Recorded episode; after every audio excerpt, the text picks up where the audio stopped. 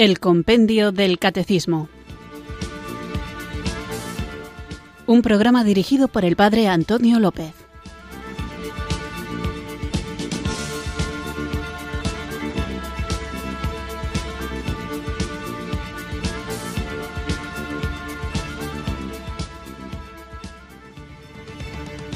Muy buenas tardes, queridos amigos, queridos oyentes de Radio María. Recibido un cariñoso saludo desde Irurzun, en Navarra, quienes sintonizáis una tarde más esta emisora de la Virgen María para escuchar este programa diario de formación, el Compendio del Catecismo. Confío que estéis teniendo una estupenda tarde, que vamos a mejorarla todavía más, conociendo, profundizando, reflexionando, meditando viendo detenidamente las distintas preguntas y respuestas de esta joya preciosa, de este compendio del catecismo en el cual nosotros vamos descubriendo o recordando las verdades de nuestra fe cristiana católica. Así que sin mucho más preámbulo, invoquemos juntos el don del Espíritu Santo para que durante esta hora que ahora comenzamos y durante toda nuestra vida sea Él quien nos guíe y nos acompañe, que Él ensanche la capacidad de nuestro corazón para amar,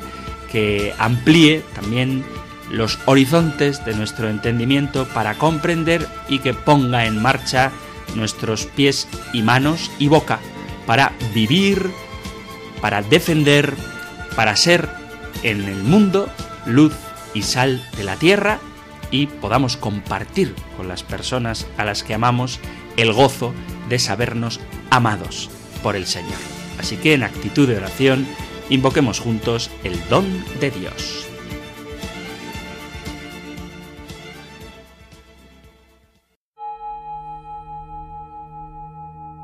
Ven Espíritu, ven Espíritu,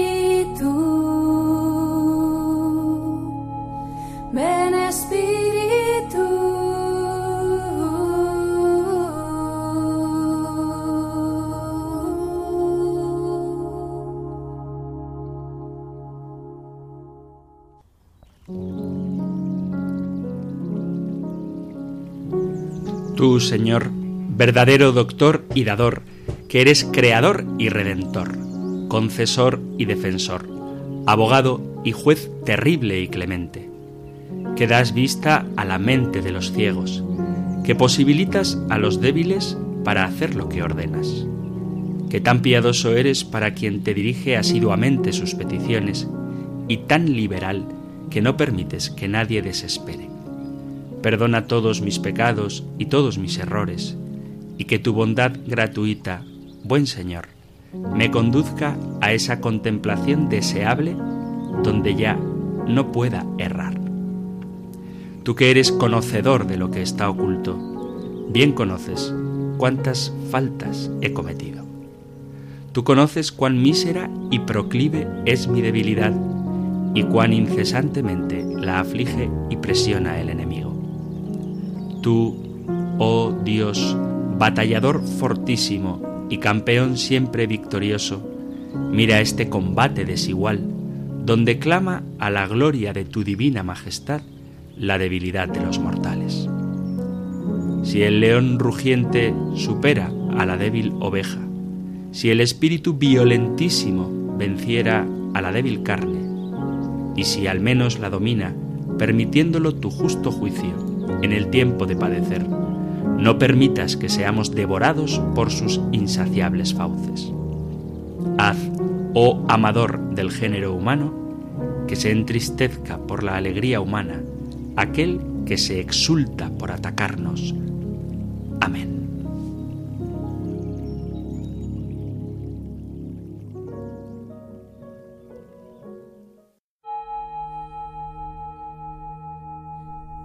Espíritu,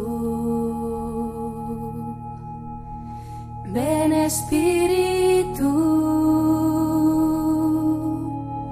ven Espíritu.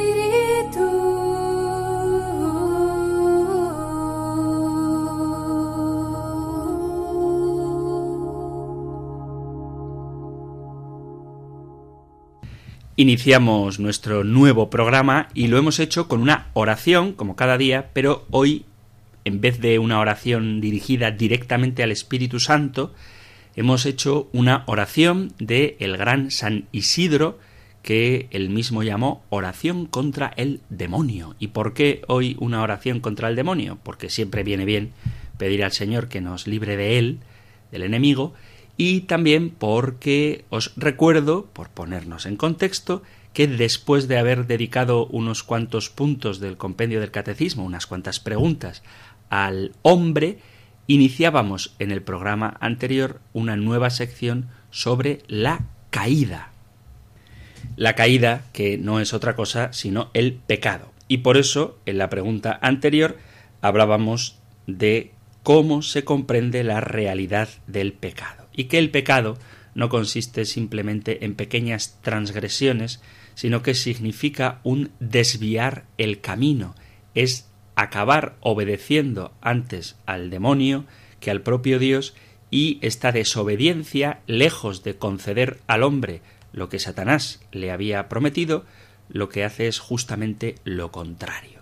Altera la relación del hombre con Dios, el hombre huye de Dios que viene en su busca, altera las relaciones del hombre con la mujer, de Adán y Eva, de hecho se culpan el uno al otro, la mujer que me diste es la que me ofreció la manzana, bueno, la manzana, la que me ofreció del fruto y comí, la mujer tampoco reconoce su culpa y acusa a la serpiente. Y en definitiva, como consecuencia de este pecado, se trastocan, se trastornan las relaciones, como digo, del hombre con Dios, del hombre con su prójimo, del hombre con la naturaleza, incluso del hombre consigo mismo, porque pierde ese estado de gracia en el que había sido creado y la integridad de todas sus potencias, la perfecta armonía que hay en el hombre cuando es creado entre lo que piensa y lo que hace, lo que piensa, lo que desea y lo que hace, que vivían en perfecta armonía antes del pecado, pues resulta que se ven tronchados, se ven distorsionados y acaba habiendo una ruptura también interior dentro del propio hombre. Bueno, eso es lo que veíamos en el programa anterior, así que vamos a escuchar ahora la pregunta siguiente que tenéis en el Catecismo Mayor en los puntos 391 al 395 y en el 414 y es la pregunta número 74 del compendio del Catecismo. Número 74. ¿Qué es la caída de los ángeles? Con la expresión la caída de los ángeles se indica que Satanás y los otros demonios de los que hablan la Sagrada Escritura y la tradición de la Iglesia eran inicialmente ángeles creados buenos por Dios, que se transformaron en malvados porque rechazaron a Dios y a su reino, mediante una libre e irrevocable elección, dando así origen al infierno. Los demonios intentan asociar al hombre a su rebelión contra Dios, pero Dios afirma en Cristo su segura victoria sobre el maligno.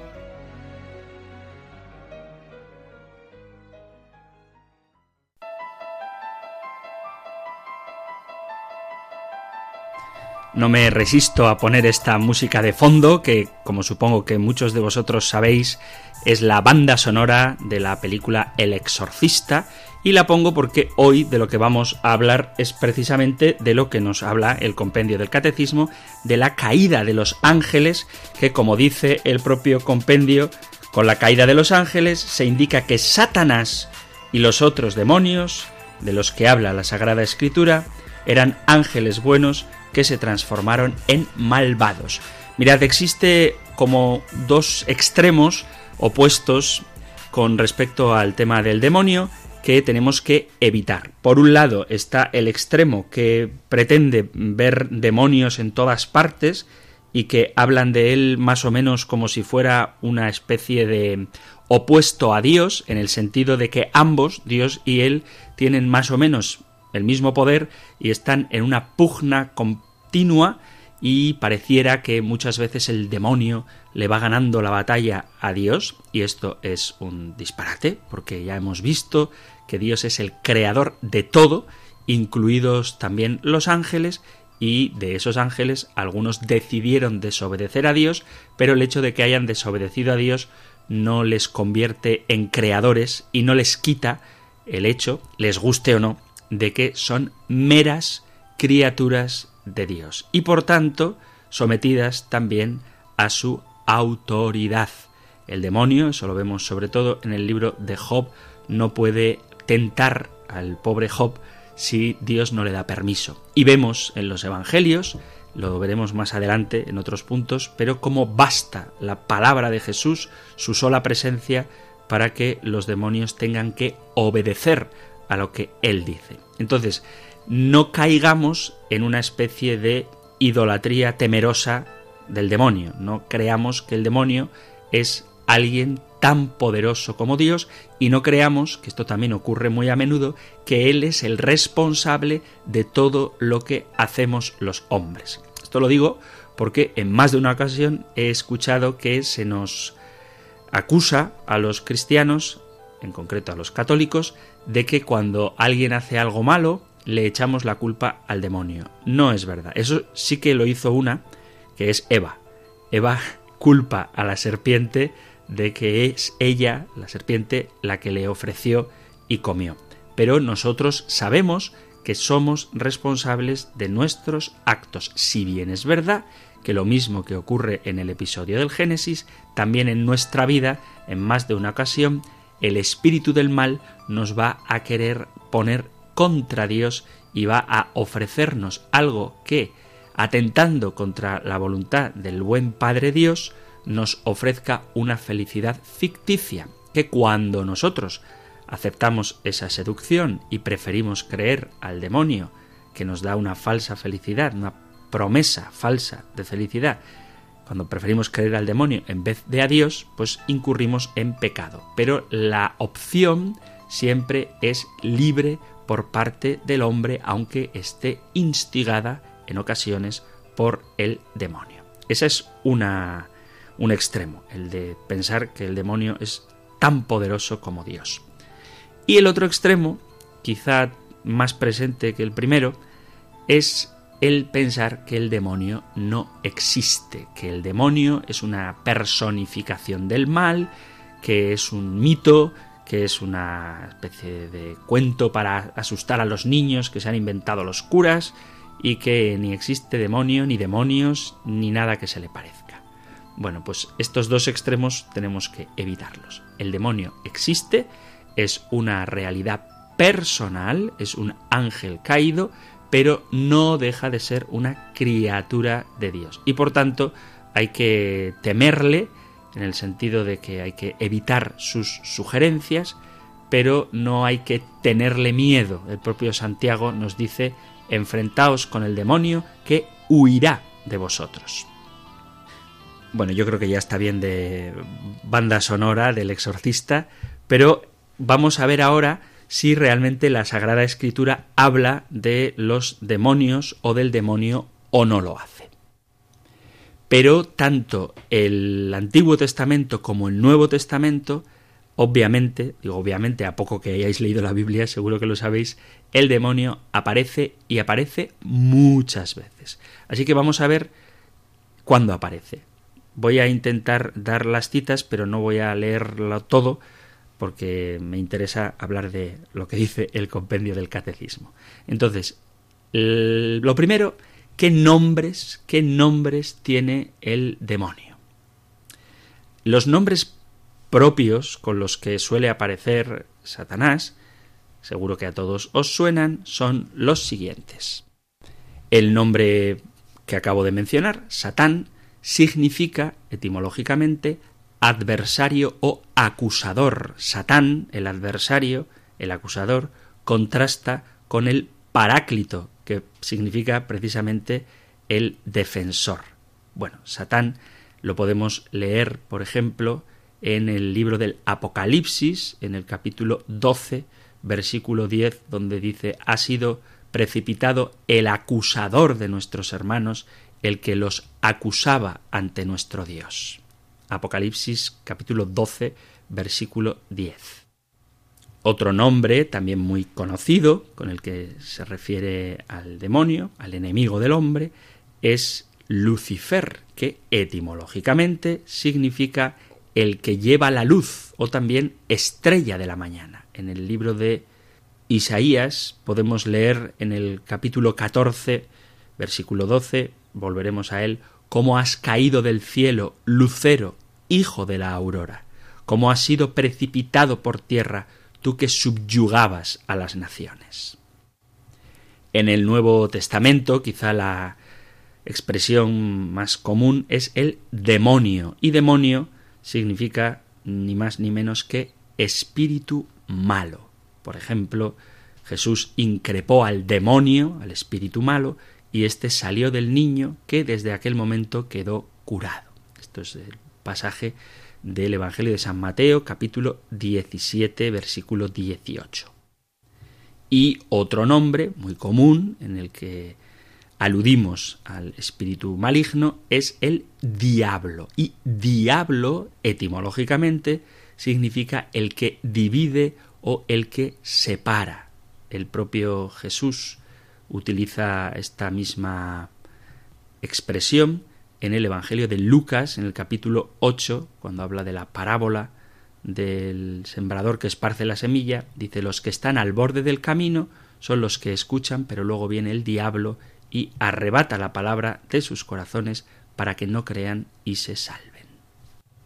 Esto también está en el hebreo, el nombre es Hash Satán, que significa el adversario, que puede significar, cuando le falta el artículo el, significa un enemigo cualquiera, un enemigo humano, pero cuando viene con artículo el adversario, se refiere al demonio, a Satán.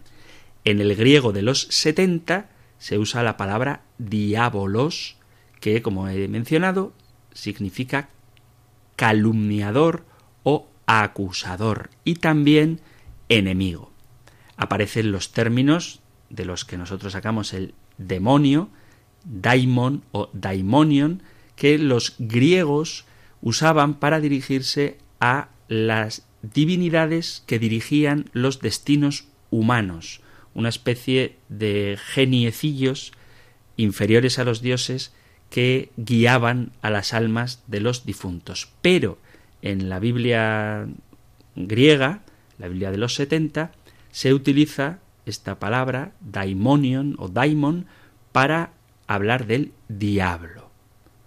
Es el principal responsable de la caída, como veíamos en el programa anterior, y por tanto quien provocó que los hombres nos viéramos privados de los bienes espirituales y preternaturales que sufrieron nuestros primeros padres. Una oyente, a la que mando un saludo porque suele escribir correos muy a menudo, me decía que no es por fastidiar, pero en la Biblia, en el Génesis se refiere, no aparece el demonio, sino únicamente la serpiente.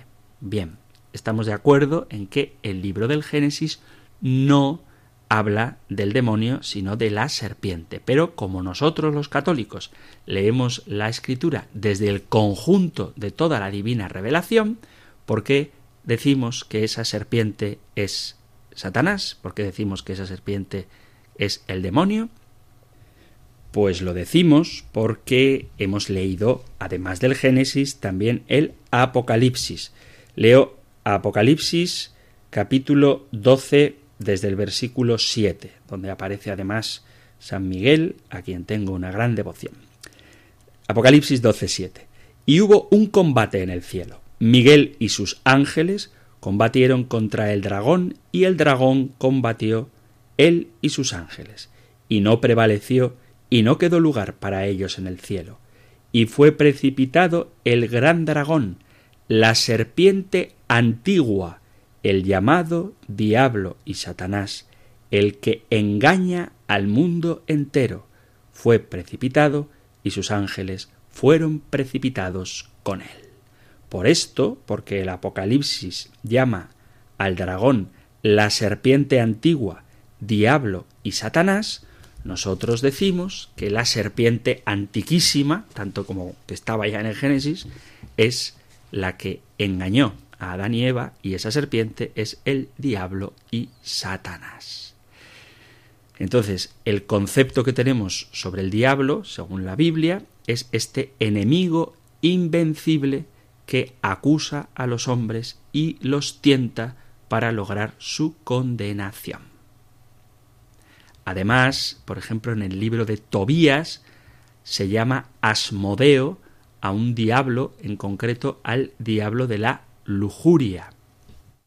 Leo el libro de Tobías en el capítulo 3, desde el versículo 7, dice, sucedió aquel mismo día que Sara, hija de Raguel, el de Ecbataná, en Media, fue injuriada por una de las criadas de su padre, porque había tenido siete maridos, pero el malvado demonio Asmodeo los había matado antes de consumar el matrimonio.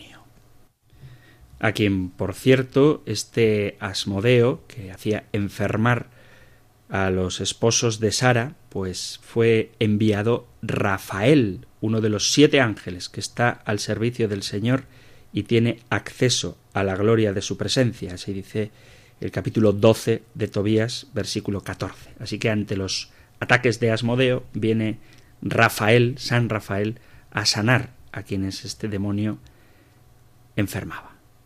Aparece otro nombre de un demonio en el libro del Levítico cuando se habla de la expiación. El libro del Levítico leo desde el capítulo 16, el capítulo 16, desde el versículo 5. Dice así, además recibirá de la asamblea de los hijos de Israel dos machos cabríos para el sacrificio expiatorio y un carnero para el holocausto. Aarón ofrecerá su novillo expiatorio y hará la expiación por sí mismo y por su casa. Después tomará dos machos cabríos y los presentará ante el Señor a la entrada de la tienda del encuentro. Sorteará los dos machos cabríos, uno para el Señor y otro para Azazel, tomará el que haya tocado en suerte al Señor y lo ofrecerá en sacrificio expiatorio. El que haya tocado en suerte a Azazel lo presentará vivo ante el Señor, hará la expiación por él y después lo mandará al desierto a Azazel. Este Azazel, del que habla el Levítico, para la fiesta de la expiación sería, según este relato, el príncipe de los diablos. Pero Probablemente Azazel pues es el nombre del macho cabrío que se tira al desierto para que allí sea devorado por las fieras. Y en, el Nuevo Testamento el diablo o Satanás puede aparecer tanto en singular como en plural. Los diablos o el diablo y Satanás, que es el jefe de los ángeles rebeldes que fomentan, buscan el mal y la perdición. Además de este episodio del Apocalipsis 12, que acabo de leer hace un ratito, tenemos en el capítulo 9 del Apocalipsis una alusión también a él. Leo el Apocalipsis capítulo 9 versículo 11, donde está hablando de la plaga de langostas, de la quinta trompeta, habla del aspecto de las langostas, de que tenían corazas y colas como de escorpiones y aguijones, y en sus colas reside su poder para dañar a los hombres durante cinco meses. Y el versículo 11, capítulo 9, versículo 11 del Apocalipsis, dice que estas escorpiones, estos seres así tan raros, tienen como rey sobre ellos al ángel del abismo. En hebreo su nombre es Abaddon y en griego Apolión. El primer ay ha pasado. Mira que vienen todavía dos después de este. En castellano, Apolión significaría exterminador. Hay que decir, para la gente que se asusta cuando lee el Apocalipsis, que también hay que leerla completa e interpretarla como la Iglesia nos enseña. Y si algo deja claro el Apocalipsis, es que el mal el tiempo de la persecución, el tiempo del acusador es limitado y que la victoria es irremediablemente del Señor Jesucristo nuestro Señor y Salvador. Esto lo adelanto porque a veces hay quien utiliza la palabra de Dios no para enviar una buena noticia, sino para asustar. Y la palabra de Dios no asusta, sino que libera, alegra, anuncia la gran victoria del Señor.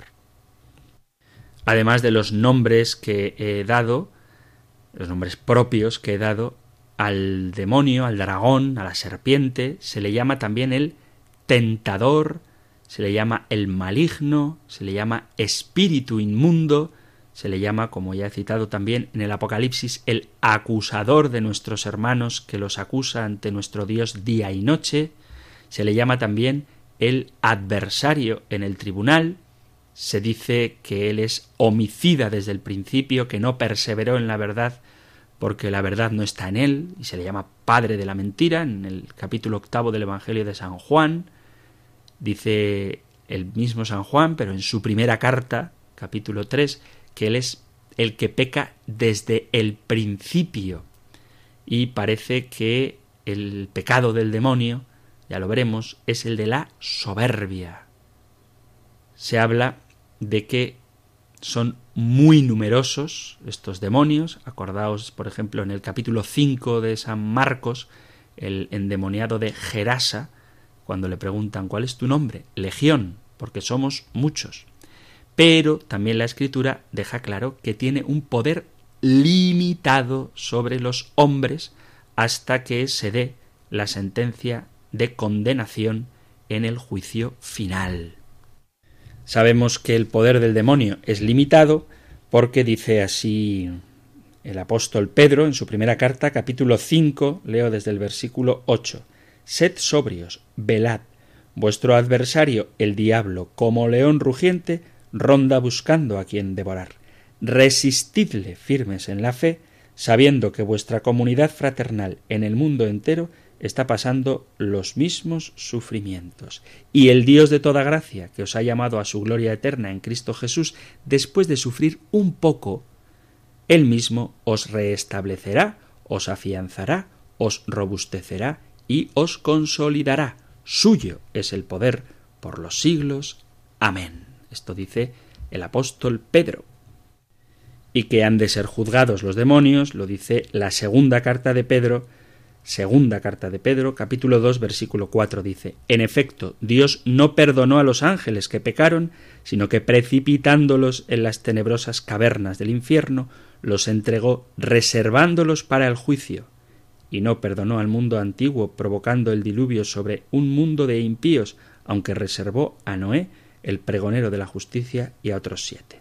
Pero dice aquí claramente que Dios tiene precipitados a las tenebrosas cavernas del infierno a los ángeles que pecaron y los entregó reservándolos para el juicio. Así que el juicio es de Dios. El demonio no tiene tanto poder como a veces se le quiere atribuir. Y la misma idea nos dice la carta de Judas en su único capítulo, en el versículo 6 dice, y que los ángeles que no se mantuvieron en su rango, sino que abandonaron su propia morada, los tiene guardados para el juicio del gran día, atados en las tinieblas con cadenas perpetuas. El juicio, también el juicio de los demonios, es de Dios. Se le sigue llamando a Satanás, Jesús lo llama así, en tres ocasiones por lo menos, príncipe de este mundo, se le llama el Dios de este siglo y manifiesta su poder entre las tinieblas de la idolatría. La lucha del demonio va principalmente dirigida contra Cristo y también contra la Iglesia de Cristo. Vamos a hacer una pequeña pausa musical y continuamos con nuestro programa de el compendio del catecismo hoy reflexionando sobre la pregunta número 74 que plantea ¿qué es la caída de los ángeles?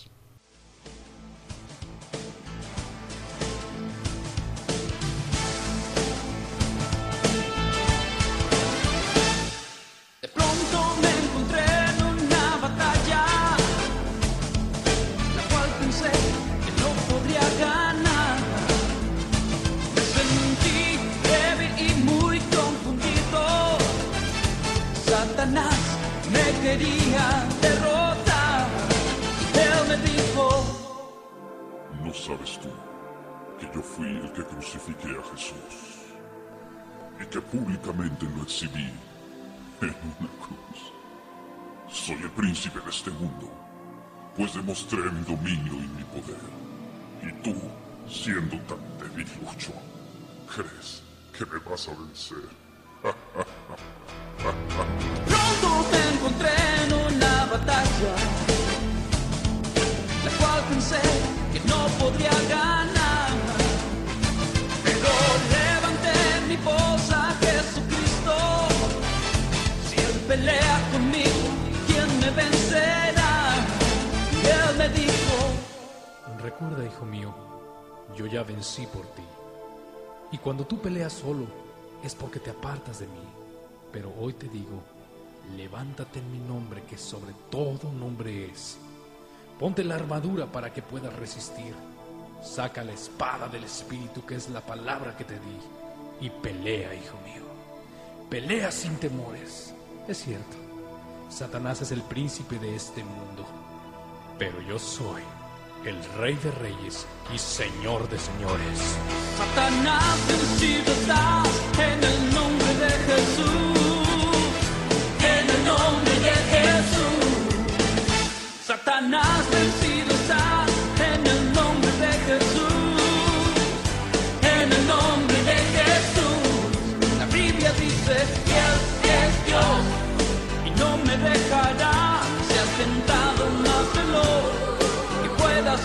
Y si con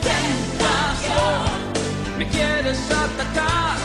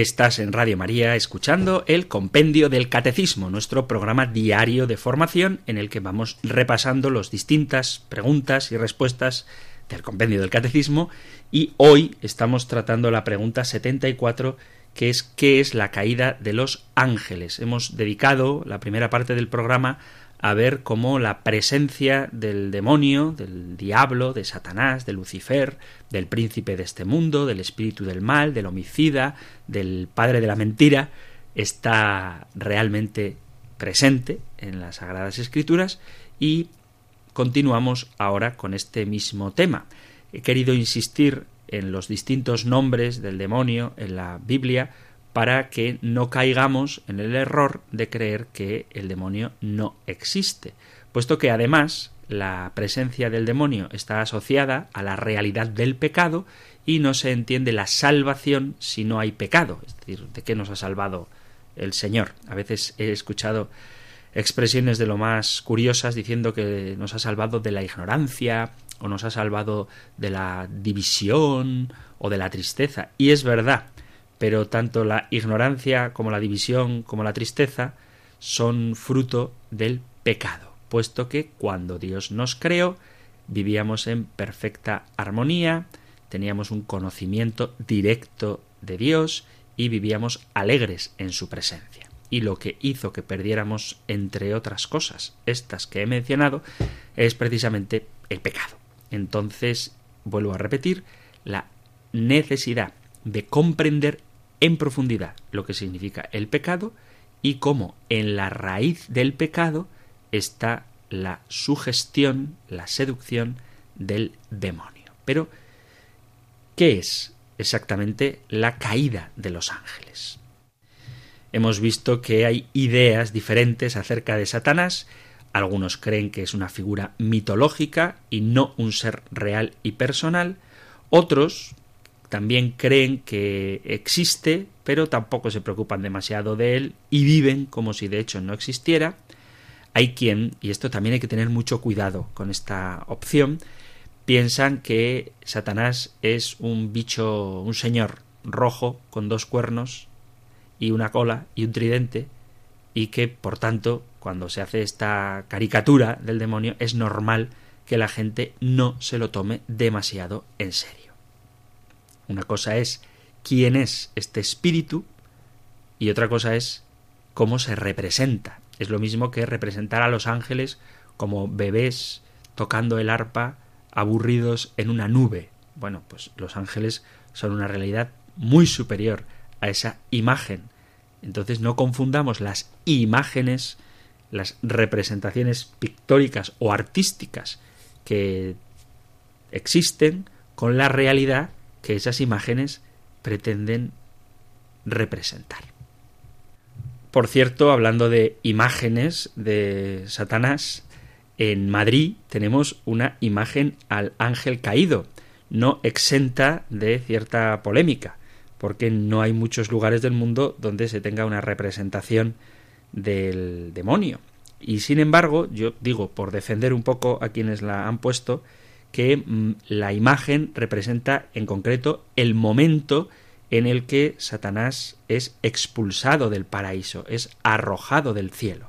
Y por tanto, esto es una opinión muy personal, si alguien luego quiere comentarla, pues la acepto el comentario, pero no es un monumento en el que se esté poniendo a Satanás como un vencedor o como si fuera un trono, a veces que aparece el macho cabrío sentado en algunos templos satánicos que existen, ya hablaremos otro día de eso, pero en concreto la imagen de Madrid no está representando a Satanás victorioso, sino más bien expulsado del cielo. Y por tanto, viene bien recordar que el demonio es derrotado por Jesucristo y que por tanto no tiene un lugar en el cielo junto a Dios como a veces se piensa. Bueno, al margen de las distintas imágenes que se puedan tener a propósito del demonio, la palabra de Dios, la Biblia, nos da una visión muy diferente. Presenta a Satanás, ya lo hemos visto, como alguien real, que tiene ciertamente poder, que se opone activamente a Dios y a sus planes, y que, como terminaba diciendo antes de la pausa musical, ataca, persigue, se opone también a aquellos que pertenecen a Dios, se opone a su iglesia y se opone a los cristianos. Y por eso San Pedro, en su primera carta, como he citado también antes, dice Estad en vela, que vuestro adversario el diablo anda como león rugiente buscando a quien devorar. Primera carta de Pedro, capítulo 5, versículo 8. O sea que como cristianos debemos tener una comprensión correcta de la persona y la obra de Satanás. Vamos a ver lo que dice la Biblia en el programa de hoy y como vamos de tiempo me parece que en el próximo también. Vamos a ver, como digo, qué dice la Biblia sobre el origen, la caída, la actividad y el futuro de Satanás. Porque cuanto mejor comprendamos lo que dice la Biblia sobre este enemigo del hombre, más pertrechados, más armados estaremos para mantenernos contra sus sugestiones. Pero así a nivel práctico, una idea que también la comentábamos hace poco, que precisamente además un oyente lo mencionaba en un correo electrónico, y que el Papa Francisco repitió en varias ocasiones, y es que nosotros cuando nos refiramos al demonio tenemos que hacerlo, como decía antes, ubicándolo en su debido contexto, no es Dios, ni nada que se le parezca, pero tampoco es ningún tontorroncito. El demonio sabe más por viejo que por diablo, pero es que el diablo es diablo y es viejo. Así que no dialoguemos con el demonio, no hagamos tratos con él y tomémonos en serio los peligros que derivan de su presencia en el mundo.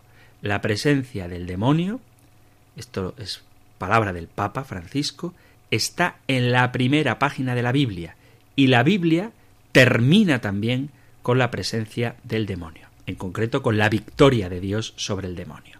Pero el demonio siempre vuelve con sus tentaciones y nos corresponde, por eso hay que conocerlo, no ser ingenuos.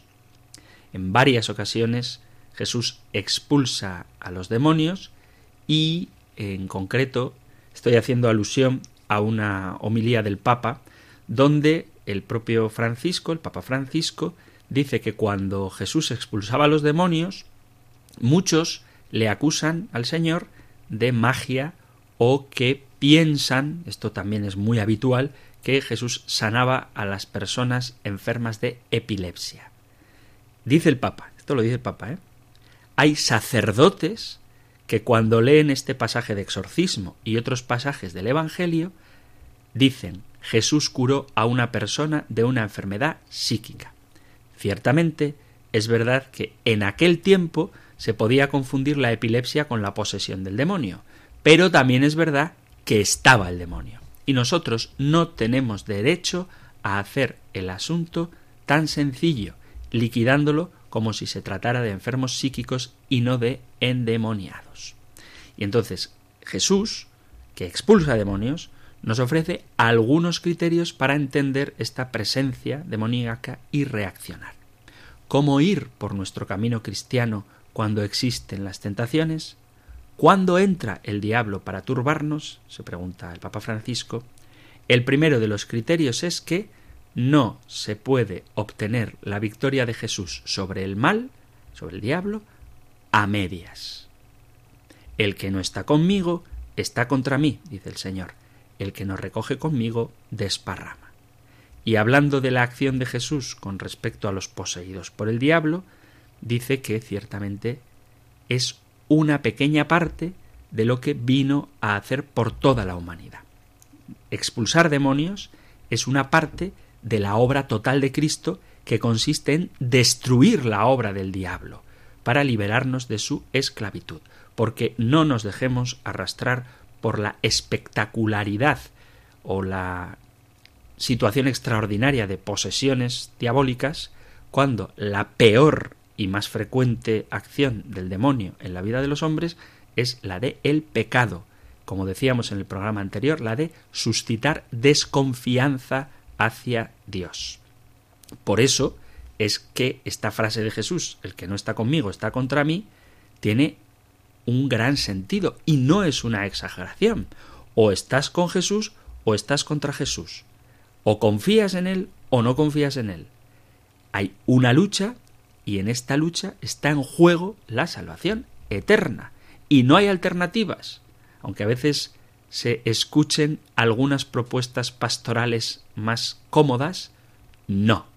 O estás con Jesús, dice el Papa, o estás contra Jesús. Este es así y este es uno de los criterios.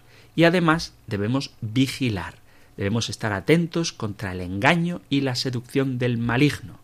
Cuando un hombre fuerte y bien armado guarda su palacio, dice el Señor, sus bienes están seguros, y nosotros podemos hacernos las preguntas yo vigilo sobre mí, sobre mi corazón, sobre mis sentimientos, sobre mis pensamientos, custodio el tesoro de la gracia, custodio la presencia del Espíritu Santo en mí, si no se custodia, llega otro que es más fuerte, el demonio, y lo vence, y le quita las armas de que se fiaba, y se reparte el botín. Por eso, para responder a los desafíos planteados por la presencia del diablo en el mundo, la certeza de que Jesús lucha contra el diablo tiene que permanecer a nuestro lado. Jesús ha venido a vencer al diablo. Quien no está con Jesús está contra Jesús y hay que vigilar. El demonio, vuelvo a repetirlo, es astuto y nunca se irá para siempre hasta que llegue el último día. Porque cuando un espíritu inmundo sale del hombre, da vueltas por lugares áridos buscando un sitio para descansar y al no encontrarlo, dice volveré a mi casa de donde salí. Al volver se la encuentra barrida y arreglada. Entonces va y toma otros siete espíritus peores que él y se mete allí a vivir, y el final de aquel hombre resulta peor que al principio. La estrategia del demonio es que nos relajemos, y por eso es necesario velar, vigilar, como dice San Pedro en su primera carta. La estrategia de Satanás es esta. Tú te has hecho cristiano, vas adelante con tu fe y yo te dejo tranquilo. Pero luego, cuando ya te has acostumbrado, cuando te sientes a gusto, relajado, seguro y bajas la guardia, no estás alerta, el demonio empieza a volver a ti y, como león rugiente, ronda buscando a quien devorar. Y esto, sigo citando al Papa Francisco, no son mentiras, es la palabra del Señor. Pidamos al Señor la gracia de tomar en serio estas cosas. Jesús ha venido a luchar por nuestra salvación, Él ha venido a vencer definitivamente al demonio.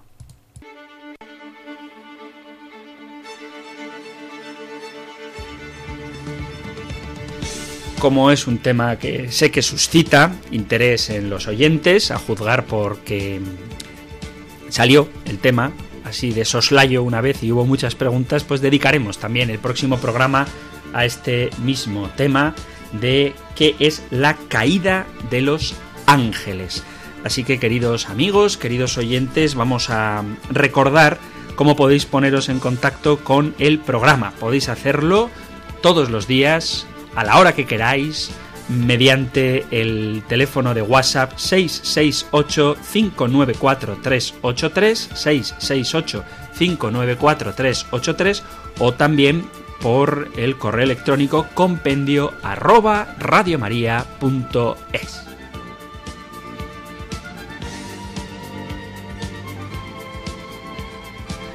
Ahora, en estos pocos minutos que nos quedan, voy a responder a algunas de las preguntas que han llegado por estas fórmulas que acabo de dar, por el correo electrónico o por el WhatsApp 668-594-383.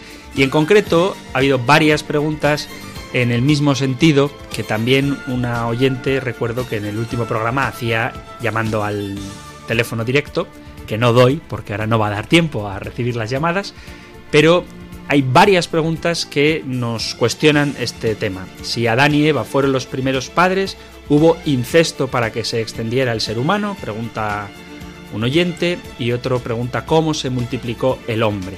Bueno, pues con respecto a lo del incesto, eh, aconsejo a este oyente, si no escuchó el programa anterior, que tratábamos en el punto 73 donde en una primera parte explicaba cómo se había de leer el Génesis para hacerlo adecuadamente y hablaba precisamente de cómo no es verdad, no es verdad, repito, no es verdad, bíblicamente hablando, que Adán y Eva tuvieran únicamente dos hijos, sino que según la Sagrada Escritura, de todos los cientos de años que vivió Adán, el número de hijos e hijas que tuvo es indefinido, no aparece el número de hijos en la Biblia, y aunque nos pueda resultar chocante, sí que puede ser, es una explicación, que entre esa multitud infinita, bueno, infinita no, en esa multitud enorme de hijos que pudo tener Adán y Eva, entre parientes y distintos grupos de gente nacidos de este origen común, a Eva se le llama madre de todos los vivientes, pues que tuvieran relaciones de este tipo tan indeseable. Pero es verdad también que el proceso de conocimiento de la ley de Dios, pues es paulatino y no es hasta el Levítico, de esto hablábamos en ese programa anterior, que se prohíbe las relaciones sexuales entre parientes cercanos. También citaba en ese programa anterior, hablando de este tema, el caso, por ejemplo, de Lot y sus hijas, que lo emborracharon precisamente para tener relaciones con él. Nos suena raro, nos suena chocante, nos suena incluso repulsivo, pero está narrado en la Sagrada Escritura. Aunque vuelvo a repetir, el hecho de que la Sagrada Escritura lo narre no significa que necesariamente lo apruebe. Me refiero a la situación de Lot y sus hijas. Y por otro lado, también hay que destacar que el mandato que Dios le dio a Adán y Eva fue crecer, multiplicaos y llenar la tierra. Y probablemente Adán y Eva se dedicaran a hacer lo que Dios en ese momento les había mandado. Y por último, para que nos quede claro, no nos empeñemos en buscar en la Sagrada Escritura cosas que la Sagrada Escritura no pretende decir. No quiero abundar más en este tema porque, vuelvo a repetir, en el programa anterior en el que tratábamos el punto 73, lo digo para que lo escuchéis en el podcast si queréis, hablábamos de esto con más detenimiento. Hay otra oyente que plantea la pregunta enlazando con otro tema, ¿por qué se habla de civilizaciones perdidas, Atlántida, Lemuria, cuando se data eso y no sé si existió de verdad? Bueno, no voy a entrar ahora en esto, si queréis otro día lo hacemos, pero dentro del compendio del catecismo no entra en cuestiones de si se han perdido o no civilizaciones. Lo cierto es que el libro del Génesis está escrito, está escrito, no, el libro del Génesis está escrito posterior al libro del Éxodo. De ahí la equivocación de escrito, por Éxodo. Está escrito después del Éxodo, cronológicamente, aunque esté situado primero en la Biblia, se escribió después del Éxodo, donde una civilización, la civilización judía, el pueblo de Israel, tiene conciencia de ser el pueblo elegido por Dios. ¿Qué hay de otras civilizaciones? Bueno, pues eso es un tema en el que desde este contexto del compendio del catecismo, que desde este contexto del compendio del catecismo, pues no tengo autoridad para hablar de ello, no por nada, sino porque cabe perfectamente que haya otras civilizaciones que se hayan perdido y que ojalá que algún día encontremos vestigios que nos digan cómo eran. Pero no supone ningún problema para la fe. Y hay otra pregunta de un oyente, como no me dice si puedo dar su nombre o no, pues no lo doy, que plantea algo que no tiene que ver con este tema, y es cuando el sacerdote hace la consagración y los fieles nos ponemos de rodillas, ¿cuándo hay que levantarse? Bueno, cuando nos ponemos de rodillas es cuando el sacerdote impone las manos encima del cáliz y el pan y invoca al Espíritu Santo para que los convierta en el cuerpo y sangre de Cristo. Y el momento en el que hay que ponerse de pie, después de este acto de adoración ante el gran misterio del cambio de sustancia, de la transustanciación, de que ese pan y vino ya no son más pan y vino, sino el cuerpo y sangre de Cristo, pues después de ese momento de adoración y reverencia profunda, después de rodillas, cuando el sacerdote dice esta proclamación, también muy importante, este es el sacramento de nuestra fe, la Eucaristía, el hecho de que Cristo presente en ese pan memorial de su pasión, muerte y resurrección, ese es el sacramento de nuestra fe, bueno, pues después de este es el sacramento de nuestra fe, es cuando los fieles nos os, porque yo no lo hago, porque yo estoy consagrando, es cuando los fieles os podéis poner ya de pie. Sí que decir, así en general, que cuando tengáis dudas a propósito de las posturas, de la forma en la que hay que estar en la misa, y veáis distintas versiones en distintos pueblos, según qué curas haya en cada pueblo, os animo a que vayáis directamente a la fuente que nos dice cómo tenemos que hacerlo. Y si podéis y queréis, os acercáis al sacerdote de vuestra parroquia, vuestro párroco, le saludáis y le pedís que os deje por favor el misal, el libro que está sobre el altar, y en las primeras páginas del misal viene lo que se llama el ordenamiento general del misal romano, donde viene explicada toda la liturgia de la misa y ahí podéis comprobar qué es lo que hay que hacer en cada momento. Y si por la razón que sea o porque no tenéis tiempo, no podéis pedir el misal, os metéis en vuestro buscador de internet favorito y ponéis ordenamiento general del misal romano y así leéis las normas litúrgicas donde se explica cuál es la postura corporal que han de tener los fieles durante la misa, entre otras muchas cosas muy bonitas. Así que yo estaré encantado de responder a las dudas litúrgicas que podáis tener. Pronto también hablaremos de liturgia, pero mientras tanto, así para aclararnos o tener una fuente a la que poder acudir, una fuente autorizada, pues está este ordenamiento general del misal romano. Queridos amigos, queridos oyentes, estas preguntas que he respondido y otras que ya responderé más adelante, o lo haré en privado, según la naturaleza de la pregunta, han sido enviadas al WhatsApp 668-594-383, 668-594-383 o al correo electrónico compendio arroba radiomaria.es, donde podéis dejar vuestros comentarios, sugerencias, ideas, opiniones, discrepancias, comentarios, testimonios, todo lo que queráis. Así que llegamos al final del programa de hoy y terminamos con la bendición del libro de los números. El Señor te bendiga y te proteja, el Señor ilumine su rostro sobre ti y te conceda su favor, el Señor te muestre su rostro y te conceda la paz. Muchísimas gracias por estar ahí, gracias por escuchar el programa, el compendio del catecismo, y si queréis, volveremos a encontrarnos en una próxima edición. Un fuerte abrazo.